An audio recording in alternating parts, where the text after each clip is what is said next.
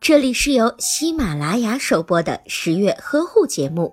十月呵护帮助孕妈妈们摆脱孕期中的各种烦恼。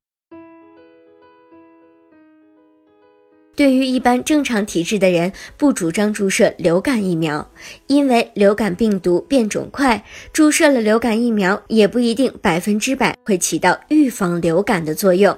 另外，额外注射流感疫苗可能会因为个体差异等原因出现发烧等情况。如果准妈妈抵抗力非常的弱，平时特别容易感染流感。而且备孕期间又恰逢是流感流行的时节，这时我们就建议准妈妈在医生的指导下注射流感疫苗。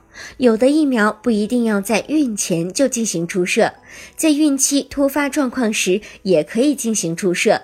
这样的疫苗包括狂犬病疫苗和破伤风疫苗。出现被狗咬伤和利器割伤的情况时，一定要注射相应的病原体免疫蛋白球。这种疫苗是死疫苗，不能在机体内生长繁殖，注射一次引起机体免疫的时间较短，从而不会影响到胎儿的生长发育。如果您在备孕、怀孕到分娩的过程中遇到任何问题，欢迎通过十月呵护微信公众账号告诉我们，这里会有三甲医院妇产科医生为您解答。十月呵护，期待与您下期见面。